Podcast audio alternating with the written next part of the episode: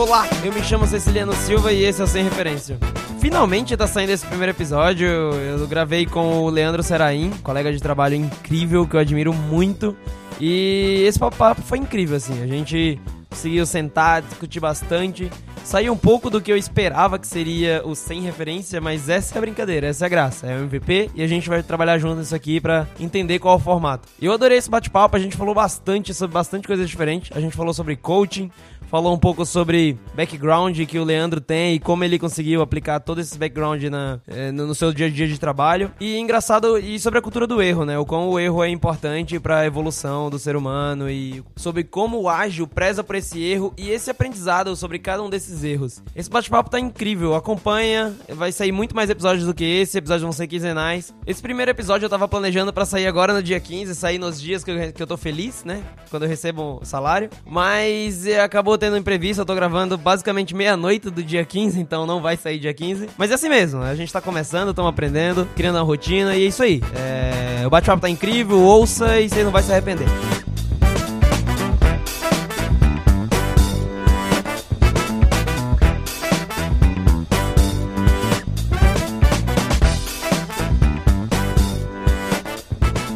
E aí, Leandro, beleza? Primeiro, gostaria que você apresentasse, falasse um pouco sobre você, quem é você, porque provavelmente, ou não, não sei, as pessoas que estão ouvindo não te conhecem ainda, vão te conhecer muito ainda.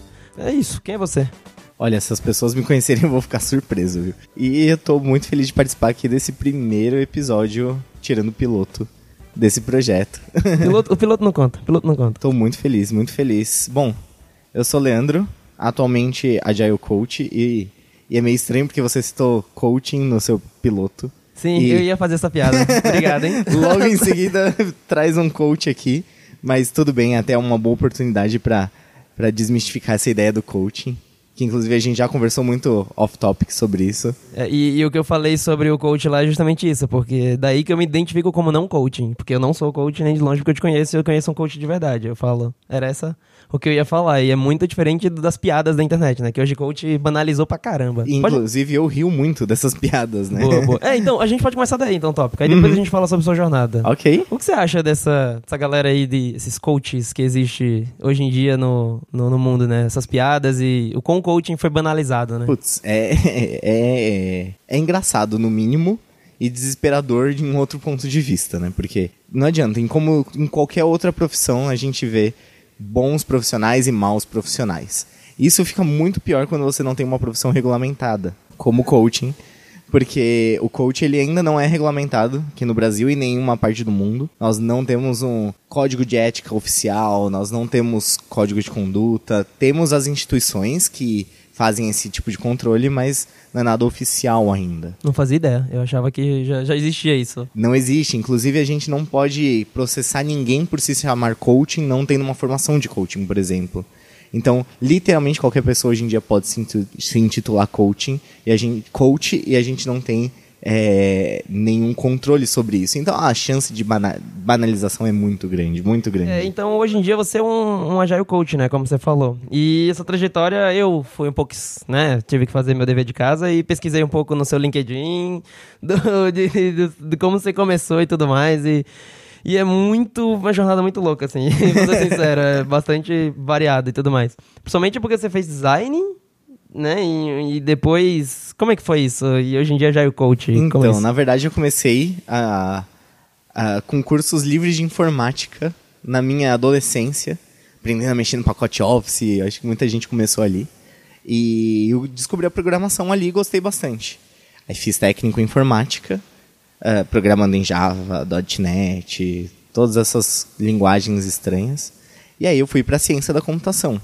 Durante esse período, eu sempre quis ter, eu sempre gostei de ter uma mente bem diversa, então eu fui estudar design, fui estudar pós-produção, desenho, e aí eu fiz o curso da Saga também de computação gráfica, que é um curso bem genérico, mas que me trouxe todas as bases que eu tenho hoje em design. Entendi. E essa é a minha formação acadêmica, né? E aí, a partir daí, a carreira foi ficando muito louca. Entrei, entrei na IBM, aí fui descobrindo outras áreas, até chegar aqui em Agile Coaching. O Agile Coaching puxou pro coaching. Ah, eu, eu gostei de você falar de, de como, né, foi, começou genérico e tudo mais, mas assim, vamos, vamos tentar voltar um pouco mais, assim. Vamos tentar, como é que a ideia é realmente contar a jornada. A gente explanou mais ou menos o que você faz hoje, mais ou menos o início da carreira e da... O que você acha, assim, é uma, pergunta bem né, profunda aqui, que a gente vai ser profunda. Olha lá.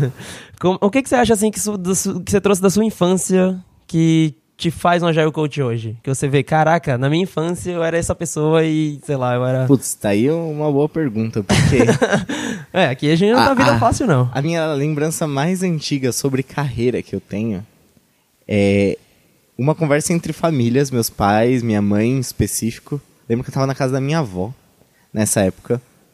E a minha mãe perguntou: "E aí, filho, o que você pensa em ser quando crescer?" E eu era muito novinho. Tinha menos de 10 anos de idade, provavelmente. E aí eu falei: "Ah, eu não sei, eu quero ganhar dinheiro. Mãe, o que que dá dinheiro?" Ah, Aí ela virou pra mim e falou: advogados ganham dinheiro. Eu falei, vou ser advogado. Putz, que e decepção. aí começou. Tanto até que aí depois disso, eu, eu cheguei a comprar a Constituição Brasileira pra ler. Peraí, Eu falei, criança? criança. Meu Eu Deus. falei, era uma versão resumida, obviamente. Mas eu falei, vou, eu, que- eu quero começar. Aí eu comprei a, o, a Constituição, não passei da primeira folha. E, e ficou por muito tempo. Ah, você é advogado, porque advogado dá dinheiro, mas nunca levei isso pra frente, né? Entendi. Ah, não, mas é, advogado é somente iludir um pouco, eu acho. Eu não sei como é que tá. Desculpa aí se eu tô ofendendo alguém, mas eu acho que ela iludiu um pouco Você você. ia ter falado médico, alguma coisa É, assim, exato, né? não sei, é médico. Então, mas que realmente influenciou aí o ser coach hoje é difícil, é difícil pensar, porque eu confesso que eu não conhecia o termo ou a palavra Não, claro, uma criança nenhuma vai. até poucos anos atrás. Eu conheci o termo há dois anos, mais ou menos, dois, três anos. Então, é difícil, não, não teve nada. E inclusive isso daqui é um assunto que a gente comentou em aulas de coaching com os amigos. Uhum. que ninguém sai do ensino médio falando papai, mamãe, eu quero ser coach. Isso é fato. Isso aí você tem tanta razão. Coach não é uma profissão de entrada, digamos assim. Mesmo porque é uma profissão nova, então Sim. é, é muito difícil alguém sair do ensino médio. Eu acho que não existe que fala, quero ser coach. Hoje em dia pode ser que exista, hein? Esses coach quânticos aí ganham dinheiro que só. Né? Quem sabe daqui uns dois anos aí pra frente, né? Mas na minha época não tinha como você sair da escola falando, quero ser coach. Total. Você saía fazendo qualquer coisa e no meio do caminho, coach aparece na sua vida e, e aparece de umas formas muito diferentes. As histórias que acontecem em almoços com, com os nossos colegas de sala de coach são incríveis. De você pode vir de qualquer lugar. Isso que é interessante, né? Entendi. Agora, do que da minha infância influenciou nisso? Eu acho que a, a capacidade de. A capacidade ou a vontade de sempre ter uma mente diversa. Absorver conhecimento de todos os lugares, abriu minha mente de falar, tudo bem, vamos tentar esse negócio de coach, vamos ver como é. Legal. É, então, é, é verdade. Isso pra mim até é o contrário, né? É uma trava pra mim de, tipo, o coaching como piada, assim, uma parada pessoal que eu acho que eu nunca falei pra você. Pela piada, me afasta, entendeu? Por conta disso. E eu acho que deve estar mais gente acontecendo isso. Sim, sim, Porque- não afasta só você, afasta muita gente, É, muita gente. Exato. E hoje em dia eu acho essencial você ter esse coaching, principalmente no, no Agile, né? Você precisa de alguém te ajudando pra isso. Então, te In- facilitando. Inclusive, a minha, o meu cargo hoje em dia como Agile Coach não ajuda em absolutamente nada no ambiente atual de coaching, no momento atual de coaching que nós temos. Porque eu, como Agile Coach, só uma das ações que eu tenho no meu dia a dia é coaching profissional em si. Todo o resto é tudo que não é coaching. Então, inclusive esse foi um assunto que eu levei pro meu professor de coaching por uma questão de ética. Eu falei, como que eu vou continuar me chamando de Agile Coach, sendo que no dia a dia eu não faço apenas coaching. Inclusive, coaching é uma parte pequena do meu dia a dia. Entendo. Faço muita consultoria, muita mentoria. E consultoria e mentoria não são práticas coaching. É que hoje em dia tudo é, né? É, é, tá no pacote, mas não é na definição é, do termo. E ele falou, cara, deixa as coisas claras. Quando você estiver fazendo coaching, fala, fala que que é coaching. Quando não, não fala. Não, agora vamos aproveitar. A definição de coaching, eu não sei. Eu não sei. Pra mim é esse pacote. Sim, o coach, na verdade, é, é uma palavra em inglês que significa treinador, né? E ele veio justamente dessa parte. A, a primeira menção dos termos coaching vem do é, The Inner Game of Tennis, que é o. Acho que a tradução tá como o jogo interno do tênis. Ah, entendi. E é daí que surgiu toda a teoria coach. Ela é muito baseada na psicologia positiva. E na verdade o coach ele é uma metodologia, é uma ferramenta de você sair da onde você está e chegar nos seus objetivos, criando uma, um plano estratégico. Entendi. Isso é coach.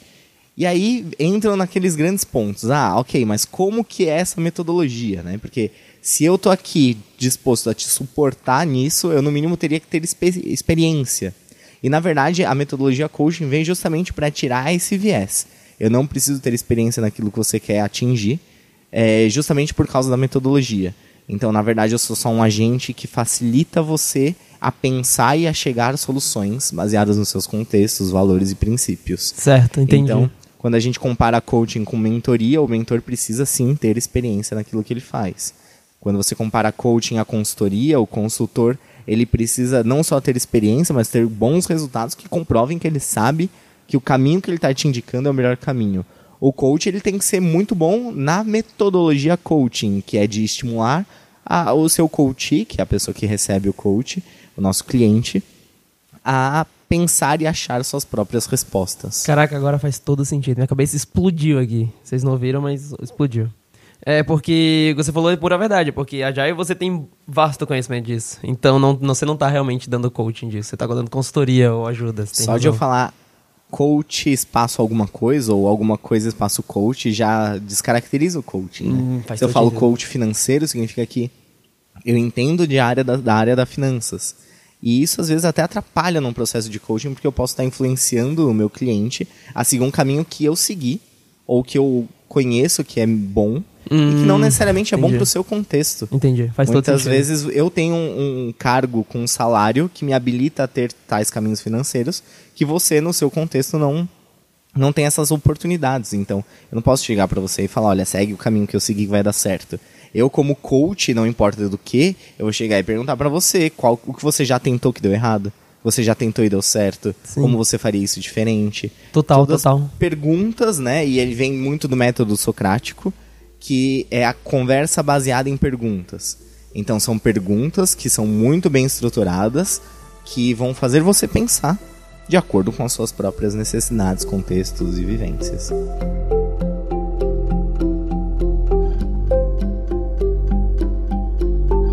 Mas você falou aí no início da sua fala desse, desse bloco que você, na sua infância, você trouxe essa, essa ideia de querer aprender tudo, de querer saber tudo, assim, de, de, de contextualizar o macro, né? Você não fica, não se descontenta com a única informaçãozinha e tudo mais. E aí, no seu Instagram, eu vi que tem, tipo, você é terapeuta de plantas medicinais, uma informação que eu não sabia. Eu olhei seu site, é muito legal, inclusive. É, você tem profissional de coaching, agile coaching, né? Você fez design, é, web builder uhum. e também você. Isso é uma coisa que não tá lá, e não achei em lugar nenhum, mas você também é quiropato. Você tem essas. Te, você sabe técnicas de quiroprata. Como é que foi isso? Como é que você chegou a, a, a saber? como é que foi chegando e falar, ah, quero estralar umas costas aí. Assim, não tô fazendo nada. Sim, é, a, minha, a minha mãe foi a grande culpada disso tudo. Porque ela sempre gostou de terapias na época chamadas alternativas. Hoje em dia esse nome mudou. Hoje em dia são terapias complementares. E se a gente fala alternativa, significa que você pode parar seu tratamento tradicional para fazer uma técnica que é alternativa a esse tratamento. Olha aí. E isso causou muito problema de saúde nos pacientes, então a gente trocou isso para terapias complementares, que elas complementam o tratamento no normal. É... E minha mãe sempre gostou muito disso. E por ela sempre gostar de massagens e acupuntura, eu acabei vivenciando todo esse, esse universo. E por vivenciar isso, eu acabei pegando um gosto. Pegando um gosto. É, a minha mãe ela tem muitos problemas de saúde, desde de artrite, artrose, até Caramba, que, que tenso. outros problemas. E eu sempre quis ajudar. Tudo começou por isso e eu comecei a, a acompanhar com ela a massagem, a querer fazer massagem nela para ajudar ela. E aí minha avó, e aparece um tio, tudo. E até que eu comecei a, a, a, explorar um pouco mais esse mundo como um hobby mesmo. Ah, eu quero conhecer, é curioso, gosto, tem oportunidades, vou estudar. Comecei com reiki. É, Que é, Reiki- desculpa, não sei é reiki reiki. é uma terapia complementar também. Uhum. Hoje em dia ela é tida como é, terapia integrativa. Está sendo colocada em muitos hospitais do SUS para ajudar pacientes em diversas, diversos contextos. E basicamente é imposição de mãos para estimular a cura do próprio organismo. Ah, eu conheço sim. Ela é uma técnica baseada em energias e, e teorias eh, orientais. Uhum. Então essa foi minha entrada dentro das terapias. E aí a partir do reiki eu continuei com quick massage, que é aquela massagem de 15 minutos naquela cadeira confortável. E aí o professor de quick massage, ele é ele é um principal, um dos meus principais focos. Ele é fitoterapeuta, que mexe com plantas medicinais, quiroprático e Mas peraí, acupunturista. você falou professor, você fez cursos disso? Fiz você pagou cursos, disso, disso? paguei cursos. Inclusive, sou credenciado na Associação Brasileira de Terapeutas Holísticos, a Olha aí, eu não sabia. Sim. Eu gosto muito de, de me, me resguardar das melhores formas, né? Então, eu comecei a fazer terapia, eu comecei a divulgar terapias, né? Não necessariamente para atender, mas só por conscientização. Então, eu falei, eu preciso ter um respaldo. Fui procurar alguns órgãos que regulamentam é, a profissão. Entendi. Por mais que eu não atuo profissionalmente com isso, eu tenho o registro Putz, de como profissional. Que incrível, eu não sabia. Incrível. E incrível. aí entra o reiki, entra a quiropraxia, as fitoterapias com plantas medicinais. É, e e isso falando, de plantas medicinais, você escreve, você escreve, você escreveu algumas coisas sobre isso, né? Eu vi que tem um blog, Sim. inclusive a URL é maravilhosa. Eu, alguém nunca te ofereceu pra comprar essa URL, não? Essa Não. URL é incrível, cara. A URL é plantasmedicinais.com, é isso? Não, é uso de plantas medicinais. Uso de plantasmedicinais.com.br. Isso. É incrível, tipo. O Instagram é plantas medicinais. Ué, melhor Arroba ainda. plantas medicinais. então, tipo, caraca, como é que Sim. ninguém nunca chegou oferecendo pra comprar isso? Não, mas tô brincando. Pois e, é. e os textos são, são muito legais. Eu dei uma olhada por cima, não li aprofundadamente, porque eu não Uhum. sabia que existia, então foi só estudando pra Inclusive, pauta. foi muito. en- É, é, é muito engraçado porque aquel, aquela frase de tipo. é, não gospe pra cima porque cai na cara, cai na testa, né? É muito real. Eu comecei com áreas de tecnológicas, né? Que é muito próximas de exatas. E eu falei, ah, esse negócio de humanas, sociais, aí não, não me agrada, não. Cara, acabo estudando o quê? Técnicas baseadas em psicologia positiva. O último curso de, de gerenciamento de projetos que eu fiz com o Kanban foi basicamente 100% sobre sociologia comportamental, é, sociologia e psicologia comportamental. E acabei nisso. E quando eu comecei nas terapias, eu falei, meu, plantas medicinais é um negócio que eu nunca vou estudar, porque é muita coisa, é muita planta, aqueles nomes científicos do, do capiroto, e é muito difícil. E cá estou eu com uma página divulgando plantas medicinais. Total.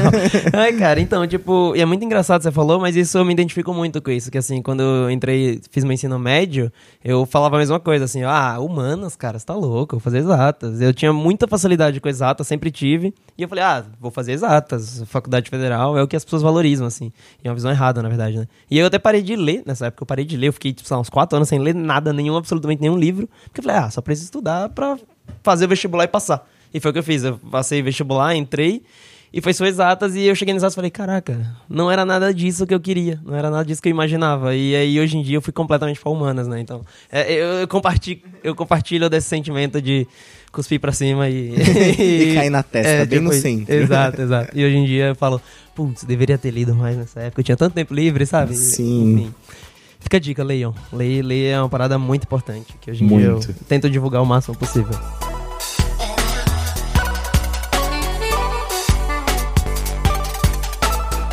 É, e, e- e eu te conheci aqui na, na IBM, né? Que, pra quem não sabe, eu trabalho na IBM. Eu sou estagiário aqui na, na IBM. Acho que eu não falei no primeiro episódio. Sim, eu não falei. E, e eu te conheci aqui mais ou menos assim. Você tinha acabado de virar Agile Transformation, Agile Coach, quando eu entrei na IBM, eu acho. Foi mais ou menos isso.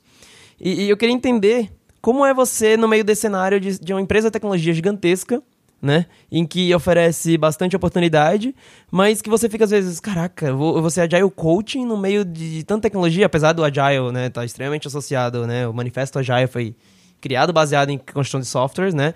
Mas as pessoas, é, é, a parte que você falou sobre entender o, o psique das pessoas, né? Entender um pouco do, do psicológico das pessoas para poder aplicar isso, e ajudá-los, facilitá-los.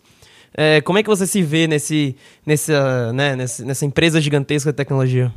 É, é muito engraçado, porque Ah, pode falar palavrão. Eu vi que você segurou aí, não tem problema. Eu acho que é. Não sei, É, não. é bem tem que ser natural. é. difícil. É, é, pode ser natural. Apesar de estar na categoria carreiras aqui, a gente vai baixar o nível. Não, tô brincando, mas pode falar assim, não tem problema. Não se preocupa. É, é bem foda, porque parece que você tá nadando contra a maré. Mesmo porque a, a, estratégia da IBM para adoção de ágil foi mais ou menos assim: temos que ser agile, temos que ser uma empresa ágil e seguir essa tendência. Façam. E largaram na nossa mão. Então, não teve uma estratégia top-down como não deveria, se for seguir mesmo pelo mindset da agilidade. Eles deixaram isso muito aberto, que é muito contra a cultura que essa empresa tem. Então, é literalmente nadar contra a maré da cultura. Uma maré cultural muito forte, muito por causa da, da, da idade dessa empresa e também de toda a sua história. Então, é, é muito, muito desafiador, para não dizer difícil. é muito desafiador. E, e é legal que isso surgiu de forma muito natural também. Muito natural. Eu ouvi dizer que precisávamos ser ágeis, então eu fui estudar e gostei muito e acabei migrando toda a minha carreira para isso. E isso é, é bem, bem interessante. É, então, é, você comentou assim, as pessoas que estão vendo de fora vão achar que, tipo, ah, a IBM é gigantesca e não conseguiu fazer, e vem de ágil e não é de ágil. E, e não é exatamente verdade, porém também não é exatamente mentira. É, é o seguinte, como funciona? Uh, os métodos ágeis, eles falam muito de você se adaptar sempre, melhoria contínua, esse mindset de sempre se adaptar. Isso. Inspeciona e adapta, inspeciona e adapta. E assim, querendo, é, esse inspeciona e adapta, vendo de todo o histórico da empresa, isso existe lá. O Uhum. problema é que ela não... é, existe desde o início. É, a empresa se adaptou 50 milhões Sim. de vezes. Isso aí é, tá na história. O problema é que a pessoa que tá lá, a cultura que se instaurou das pessoas que estão há muito tempo aqui se acomodam. É muito Sim. difícil. Até você escreveu no seu no LinkedIn, tem até um artigo lá falando sobre o luto, né, de- Uhum. da mudança, né, do, do ágil. E, e aquilo ele explica bem como é esse desafio, eu acho, né? Uhum. Sim, tipo os isso. estágios do luto e um processo de transformação. É. Mas o grande problema de você é, instituir um mindset de melhoria contínua é justamente você nunca sentir que chegou lá. Uhum, exato. Então, por mais que existe esse estigma de que a IBM se vende como ágil, mas não é ágil, é um ponto muito positivo e muito negativo ao mesmo tempo. Porque eu duvido muito de empresas que falam nós somos ágeis. Esse tipo de frase estruturada dessa forma dá a impressão de que não temos mais é, não temos mais espaço para melhoria. E aí você já perde um dos grandes conceitos da agilidade. Exatamente. Então, essa insatisfação que nós vemos de dentro para fora da IBM é um reflexo já de uma grande evolução dentro da cultura ágil. Exatamente. Nós nunca estamos satisfeitos. Exatamente. Mesmo em um âmbito ágil. Sim. Então, é muito natural ver isso acontecer. E eu gosto de ouvir isso. Nós não somos ágeis o suficiente, nós não somos tão ágeis quanto poderíamos. E é exatamente esse o mindset. Nós nunca seremos tão ágeis quanto podemos, porque a gente sempre pode melhorar.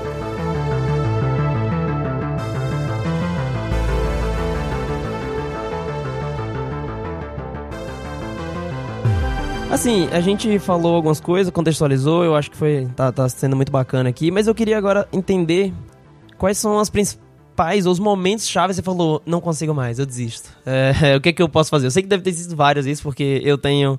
é, Eu tô há pouco tempo em São Paulo e isso já aconteceu 50 vezes, eu acho, no mínimo. Então, é uma cidade, assim, que você tem que ser resiliente, vamos dizer assim.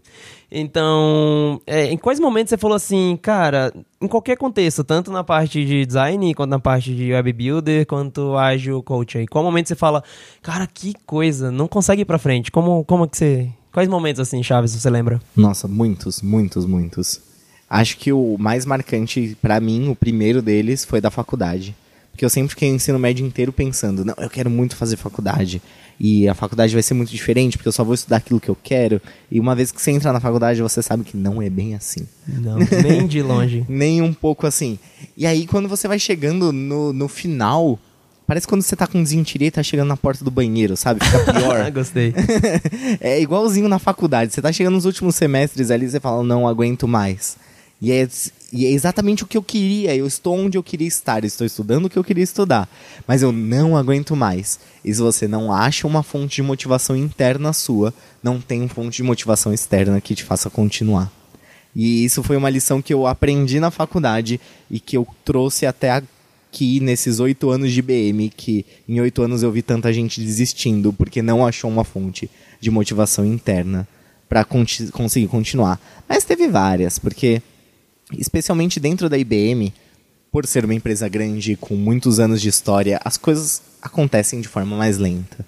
E aí você pega uh, umas pessoas. Uh, não sou millennium ou sou millennium, não sei dizer. Eu também não, não eu, não, eu não entendo. Mas é. eu me identifico muito com essa insatisfação dos millenniums, né? Que é eu quero muito resultado, eu quero ver as coisas acontecendo e às vezes eu quero uma mudança e eu tenho que esperar às vezes seis meses, um ano para ver essa mudança acontecer em uma carreira, em um projeto.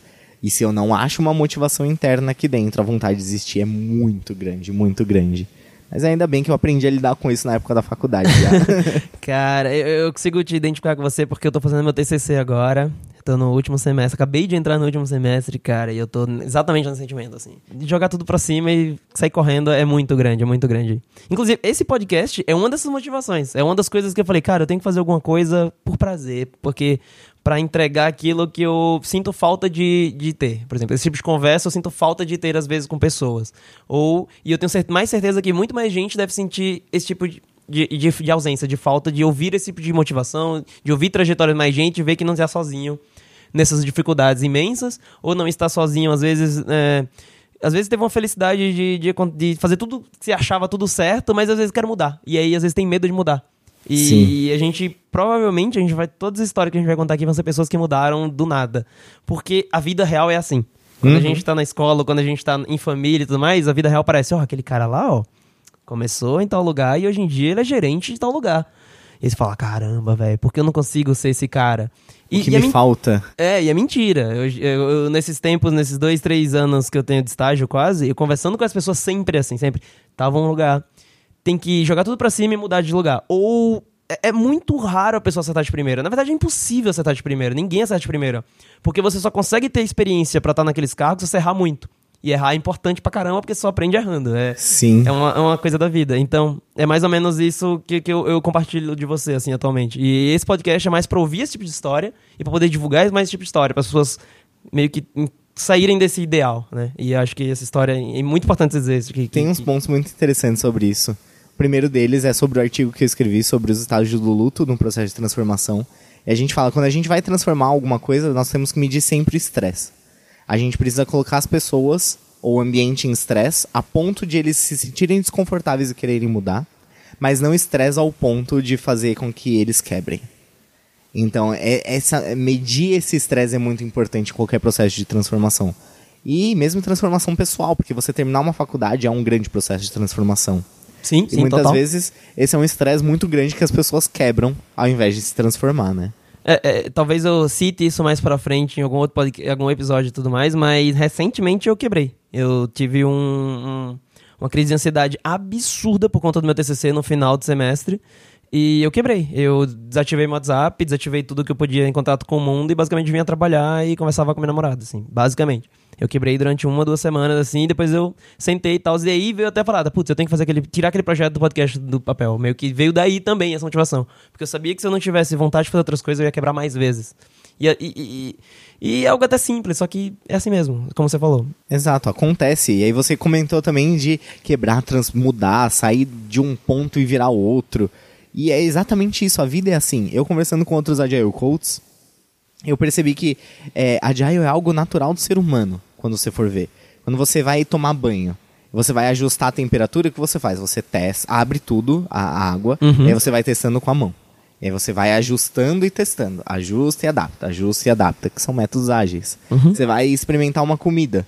E aí você experimenta, tá faltando sal, você adapta. E aí tá faltando um tempero, você adapta. E por que não é assim com a vida, né? Porque a gente tenta acertar de primeira. Exato. Se a gente não faz isso com as pequenas coisas, como que a gente pode assumir que as grandes coisas vão ser assim? Então, você não vai conseguir ser um grande profissional de primeira.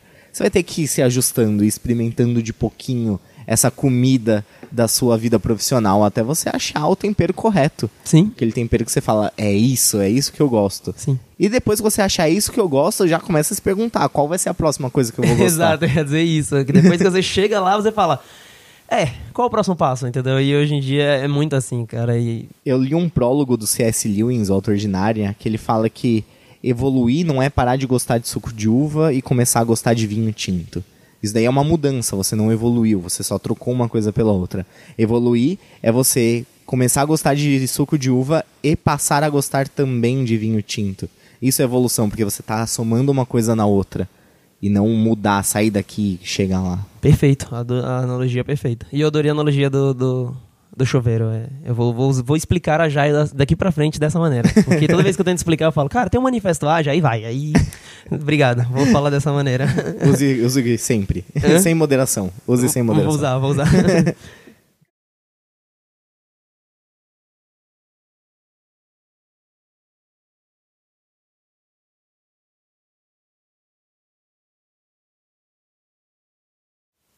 Bom, acho que pra fechar só, uma coisa que ficou muito aqui nessa conversa é não tem medo de errar.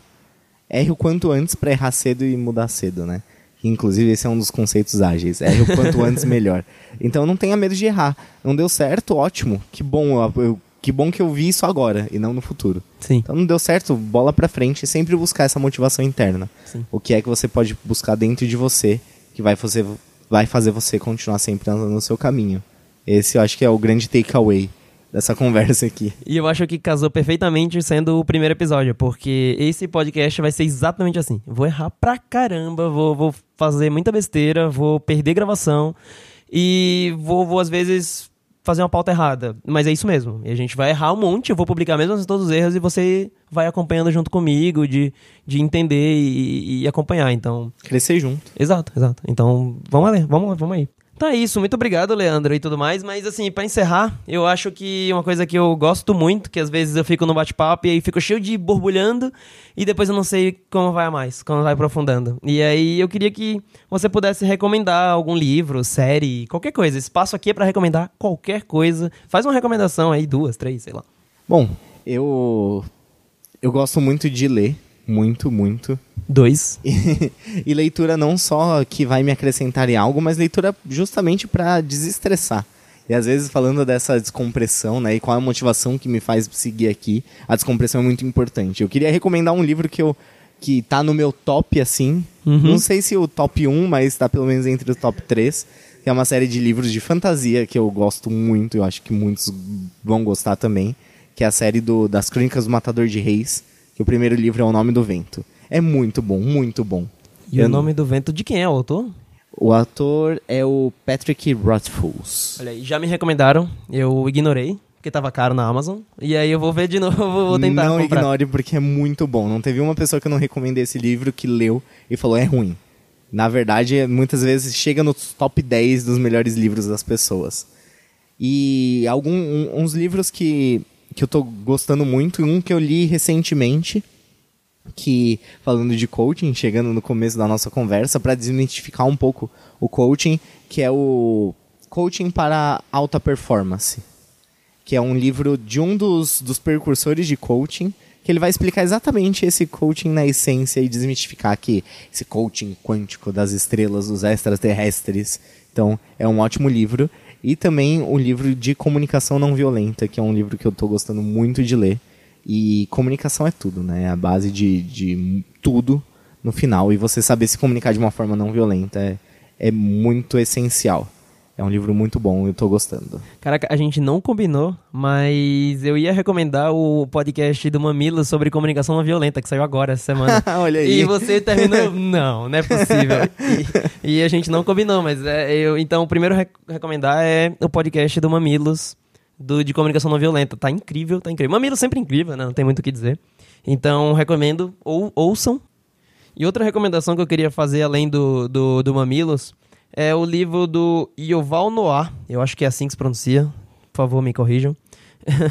e que é o Sapiens, Uma Breve História da Humanidade. Cara, esse livro é incrível. Leia, só, só falo isso. Leia todos os livros dele que você conseguir. Mas começa pelo Sapiens porque ele, ele, ele, ele mostra toda a base humana, assim, lá, desde o primórdio até como a gente tá hoje. E é muito legal ver essa organização e ele, e ele referencia tudo cientificamente, né? Então você.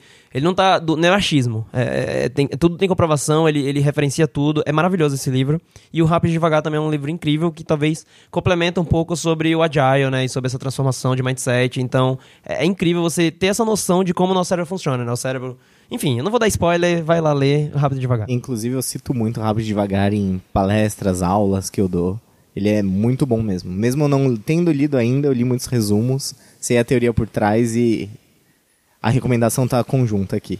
Maravilha. Então é isso, Leandro. Eu acho que só gostaria no final de você fazer sua propaganda, né? Fazer seu mechan, falar um pouco do seu Linktree, sei lá. Vai, faz a sua propaganda aí. Muito bem. Bom, Ceciliano, obrigado muito pela oportunidade e pelo prazer de abrir esse podcast aqui. Prazer é meu, na verdade. Vou acompanhar com certeza. E, bom, quem quiser me acompanhar, falar sobre agile, coaching, liderança e outras coisas, o principal método é pelo LinkedIn. É só procurar por Leandro Seraim Moscatelli. Lá. Eu vou botar todos os links do, do, do, coisa na postagem. Eu não sei onde eu não vou postar ainda, talvez no Medium, mas vai estar tá aí. Vocês vão achar. É isso aí. E no LinkedIn, eu tô começando agora com o canal do YouTube também. Inicialmente com falando sobre Agile, mas eu pretendo expandir também os assuntos. E para quem quer conhecer sobre plantas medicinais, tem a página Uso de Plantas Medicinais no Facebook, no, no Instagram e já já no YouTube também. Inclusive, eu vou seguir a página Plantas Medicinais, que eu não sabia que tá aí no Instagram, só li rapidinho lá. Eu vou seguir. no Instagram tá arroba Plantas Medicinais. Então, muito obrigado. Todos os, os, links vão estar na descrição desse episódio. Qualquer feedback que você queira dar, pode me mandar um e-mail para sem referência, arroba ceciliano.me. E é isso. É, muito obrigado por estar aqui. Vai, me acompanhe. Vai lá, vai dar certo. Esse projeto vai estar incrível. Muito obrigado.